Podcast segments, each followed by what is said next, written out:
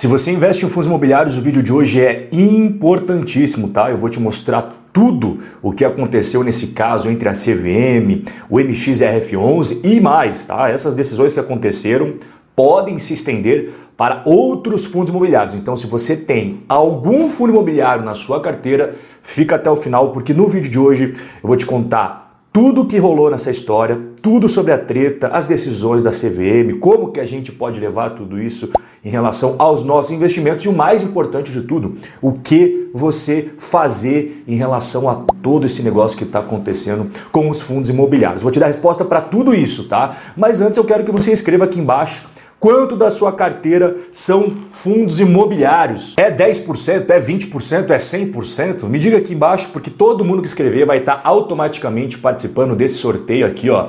O Warren Buffett e a análise de balanço, livro fechadinho, novinho, vai direto para sua casa. E para você participar, basta você escrever aqui nos comentários, como eu falei agora, e acompanhar o sorteio no Instagram, né? O sorteio sempre rola nos stories. A gente já sorteou ano passado acho que mais de mil reais em livros, sem contar as outras premiações. E 2022 vamos continuar. Vamos entrar de sola então nessa parada. Primeira dúvida que você deve estar perguntando, né? Caso você seja novo, principalmente, por que, que eu devo te ouvir, Rob? Quem que é você para falar sobre isso? Cara, eu sou analista CNPI, então posso falar sobre ações, fundos imobiliários, todos os valores imobiliários. Eu tenho esse CNPI que eu acho bem legal até você sempre prestar atenção em pessoas que têm um background bacana para falar sobre investimentos. Além do que eu também sou advogado, cara, isso poucas pessoas sabem. OAB Paraná 78060, eu sou curitibano, então OAB Paraná. E segundo a CVM, né, você pode conferir lá como é que faz para você ser designado investidor profissional, a instrução 554. Eu sou considerado também investidor profissional, além do que já escrevi um livro que é a Bíblia dos Robin Hooders, né, Guia do Investidor de Sucesso a Longo Prazo. Você encontra esse livro aqui embaixo na descrição na Amazon. E além de toda essa parte, digamos, mais teórica, sim, eu também tenho experiência prática. Eu estou na Bolsa Brasileira desde 2013 e na Bolsa Americana desde 2014. Então, ano que vem eu vou completar 10 anos de Bolsa Brasileira. Quantos perrengues, quantas histórias boas no meio desse caminho e outras não tão boas assim também. E para a gente entender mais sobre essa treta entre a CVM e o MXRF11, a gente tem que entender o que, que os dois fazem, né? Então, a CVM, cara, ela é o xerife do mercado de capitais do Brasil. Ela é uma autarquia vinculada ao Ministério da Economia e o objetivo dela é fiscalizar, normatizar e disciplinar o mercado de valores imobiliários no Brasil. Já o Maxi Renda, ele é o fundo imobiliário com maior número de cotistas do Brasil. Nós estamos falando de 488 mil investidores que foram diretamente impactados por essa decisão. Mas aqui vale uma ressalva bem importante. Se essa decisão for estendida para outros fundos imobiliários, a gente vai estar falando de um impacto na vida de 1 milhão e 500 mil pessoas que têm cota de algum fundo imobiliário na Bolsa Brasileira. Então vamos entender a treta. No dia 25 de janeiro de 2022 foi publicada a ata da reunião do colegiado da CVM. Essa reunião aconteceu no finalzinho de dezembro, mas foi publicado só agora, tá? Nessa reunião foi expresso um novo entendimento sobre a distribuição de dividendos dos fundos imobiliários. Então, como que funciona hoje a distribuição de dividendos? Os fundos imobiliários, eles seguem a lei 8668 de 93, essa daí que você está vendo na tela. No artigo 10 parágrafo único, fica estabelecido que os fundos imobiliários devem distribuir 95% dos lucros apurados segundo o regime de caixa com base em balanço semestral. Isso daí todo mundo já sabe, né? 95% ali, pô, vai para os investidores através de rendimento. Só que com essa nova interpretação da CVM, ela entendeu que caso haja prejuízo contábil acumulado, o fundo imobiliário não poderá distribuir rendimentos. Caso o valor distribuído seja superior ao lucro do exercício, aquilo que foi distribuído em excesso deve ser tratado como amortização de cotas. Calma, eu sei que pode parecer um pouco complicado, vou explicar tudinho para você, mas antes eu quero só que você preste atenção em um detalhe muito importante. Qual que é o problema de não ser mais distribuído através de rendimentos e sim você ser considerado como amortização? É muito simples, cara. Toda a amortização de cotas barra devolução de capital aí para os investidores não é isento de imposto de renda é tributado em 20%. Já os dividendos por lei são isentos de imposto de renda. Então vamos lá, para você entender melhor aqui. Quando um fundo imobiliário faz uma amortização, esse valor ele deve ser deduzido do preço médio do fundo imobiliário. Toda vez que você compra o fundo imobiliário, você faz as anotações lá no Excel, no papel, não sei onde que você faz, né? E aí, para você todos os anos conseguir fazer seu imposto de renda, tem que ter o preço de médio, né? Quanto que você pagou naquelas cotas de fundos imobiliários. Lá na frente, quando você vai vender um fundo imobiliário, o preço médio, ele vai decidir o quanto que você vai pagar de imposto de renda. A sua base tributável é a partir do quanto que você pagou nos fundos imobiliários. Agora, quando você tem uma amortização sobre essas cotas, você vai o quê? Diminuir o seu preço médio do fundo imobiliário. E qual que é o problema disso daí? Quando você diminui o seu preço médio, lá na frente, quando você vende essas cotas, você vai ter um valor muito maior para você pagar de imposto de renda, cara. Esse é o grande problema. Então, em outras palavras, tá? O lucro acaba sendo maior na venda, certo?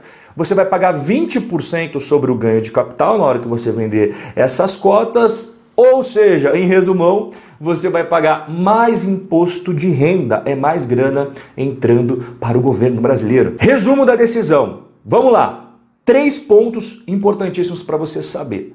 O parâmetro a ser seguido é o lucro contábil. Beleza. Em casos de pagamentos acima do lucro contábil, os valores de dividendos devem ser distribuídos como amortização barra devolução de capital, que são tributados em 20%, igual acabei de explicar para você. Em casos de pagamentos com prejuízo contábil, eles não podem acontecer. Esses rendimentos estão proibidos, ou seja, nenhum rendimento pode ser pago em caso de prejuízo contábil. E qual que é a minha análise disso tudo, tá? Qual que é a minha opinião? Primeira coisa, a gente tem que entender a grande diferença entre regime de competência o chamado lucro contábil e o regime de caixa. Eu vou explicar para você, você nunca mais vai se confundir, nunca mais vai esquecer dessa explicação. Imagine que você tem um imóvel, você mora aí num apartamento, numa casa, e esse imóvel tem um valor, certo? Digamos que seja 100 mil reais para facilitar aqui nosso entendimento. Este imóvel, ele sempre, a cada determinado período de tempo, vai valorizar ou vai desvalorizar, correto? E os fundos imobiliários não é diferente, cara. Você tem os imóveis que um ano eles estão valendo 50 milhões, aí vai uma consultoria imobiliária, ah, esse imóvel não vale mais 50 milhões, o valor dele justo é 55 milhões. Só que ela também pode jogar esse preço para baixo. Quando o mercado ele está mais negativo, mais pessimista, é muito comum que esse preço dos imóveis seja ajustado para baixo. Não significa que você, quando o seu imóvel de 100 mil reais desvalorizou, por exemplo, para 90 mil, você tirou 10 mil reais do seu bolso. Assim como não significa que um fundo imobiliário que tinha lá 50 milhões de patrimônio agora tem 45, que ele tirou 5 milhões do patrimônio dele. Mas este valor ele é deduzido do regime de competência, que é o que a gente chama de resultado contábil. E aí que está o X da questão do problema todo. Segundo a interpretação da CVM, quando você tem esse tipo de situação, né, você não pode distribuir os rendimentos, cara. Isso acaba prejudicando muito a indústria como um todo. Outro exemplo que eu vou dar para você aqui, que não tem efeito caixa, mas tem efeito contábil, é a própria depreciação. Por exemplo, vamos pegar de novo aqui o exemplo da casa onde você mora, que custa 100 mil aí. Todo teu imóvel perde valor, né? Por uso e tudo mais, quanto mais passa o tempo, vai depreciando. Isso não é só imóvel não, cara. Isso daí serve para outras coisas, como seu carro, como seu computador, como seu celular, tudo isso deprecia. O imóvel não é diferente. E o fundo imobiliário ele é constituído de imóveis e essa depreciação acontece todo ano, todo ano, todo ano. Isso daí tem impacto no resultado contábil, tá? Não só nos fundos imobiliários, mas também nos fundos imobiliários americanos, os REITs. É muito comum isso daí. Só que não significa que o fundo tirou esse dinheiro do bolso, você entende? Então a depreciação ela tem efeito contábil, mas não tem efeito caixa. E aqui que eu quero chegar. A melhor forma de você analisar a saúde de um fundo imobiliário ou de um REIT nos Estados Unidos não é através dos resultados contábeis, contábeis, é através do fluxo de caixa, a geração de caixa, o regime de caixa. Ele é muito melhor para você analisar se um fundo é bom, se ele não é, se está passando por dificuldades financeiras ou se ele não está. E caso essa decisão da CVM permaneça, tá? Porque ainda cabe recurso, ainda cabe um monte de coisa isso daí vai ser prejudicial porque vai arrebentar com a maior atratividade dos fundos imobiliários, que é o quê? A previsibilidade, cara. Essa norma aí vai fazer com que os fundos imobiliários podem ficar meses sem pagar dividendos para os seus investidores. Você já imaginou, cara? A galera não vai achar mais atrativo o fundo imobiliário. Além do que, além de poder ficar um tempão sem pagar, os valores também não vão mais ser estáveis. A gente tem uma certa previsibilidade quanto que um fundo imobiliário paga, né? tem uma constância nos seus rendimentos.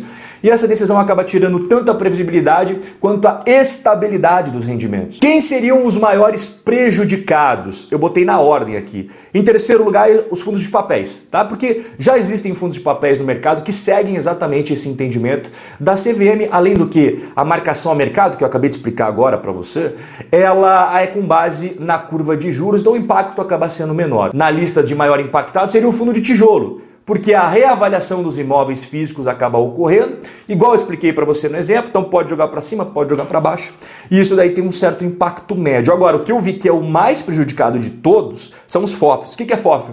É fundo de investimento imobiliário que compra cotas de outros fundos, porque a marcação a mercado é mensal. Então o impacto pode ser muito grande. Por exemplo, o BCFF, que é um dos maiores, se não for o maior da indústria de fundo de fundos, cara, toda vez que as cotas desvalorizam, ele tem prejuízo contábil, certo? Mas não significa que ele tirou dinheiro do caixa.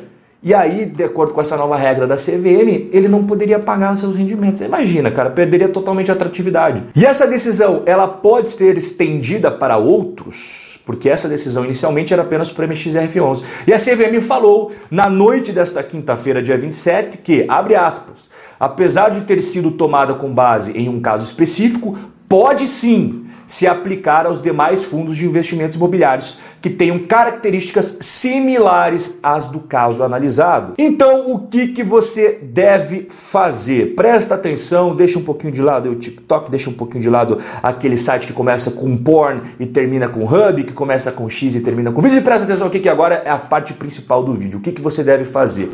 Pode existir mudanças na decisão da autarquia ou não, tá? Afinal de contas, ainda cabe recurso não é uma decisão super para o final das nossas vidas, pode ter muita mudança, então calma lá. Outra coisa, o relator responsável por essa decisão, ele deixou a CVM. E dois novos integrantes ingressaram no órgão. Então pode ser que tenha uma mudança de pensamento. Ou não, pode ser que os caras mantenham também a decisão, tá? O que, que eu acho principal agora, pessoal, é isso daqui. É a hora, é o momento ideal da união dos investidores gestores de fundos imobiliários, administradores de fundos imobiliários, educadores financeiros, influencers, todos se unirem, deixarem de lado as diferenças, as formas de investir, as tretas, que a gente tá cheio de treta no mercado, tem influencer, youtuber, educador financeiro que se odeia um com o outro, mas nesse momento a gente suspende as diferenças e se une para o bem de todos. Porque se tudo isso permanecer como está, pode ser muito prejudicial para a indústria de fundos imobiliários, que é uma indústria dominada por investidores pessoa física. Não é grandes tubarões multibilionários estrangeiros que investem em fundos imobiliários. São pessoas como eu, como você, pessoas físicas investidoras na bolsa de valores, tá? Então as diferenças devem ser suspensas pelo bem de todos. E o que, que você não deve fazer? Eu falei o que, que você deve fazer, né? O que, que você não deve fazer? Vender no pânico. Muita água ainda vai correr embaixo da ponte. A decisão pode ser mantida, a decisão pode ser mudada, mas eu não acho legal você rifar os seus fundos imobiliários no pior momento para você vender eles, tá?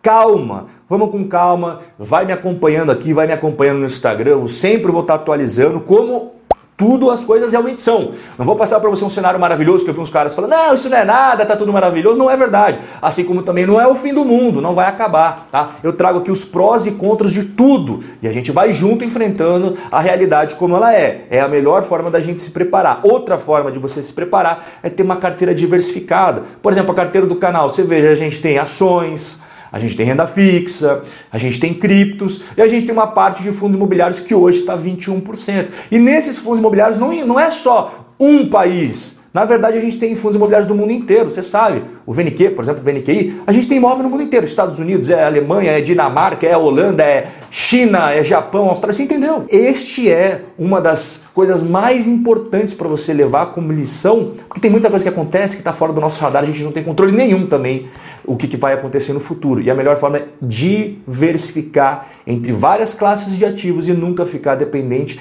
nem refém de uma única economia, de um único país, de uma única jurisdição jurisdição. Se o conteúdo foi válido para você, não se esqueça de deixar o like e se inscrever no canal, porque vai ter muito mais coisa ao longo de 2022 para a gente conversar. Um forte abraço e eu vejo você no nosso próximo encontro.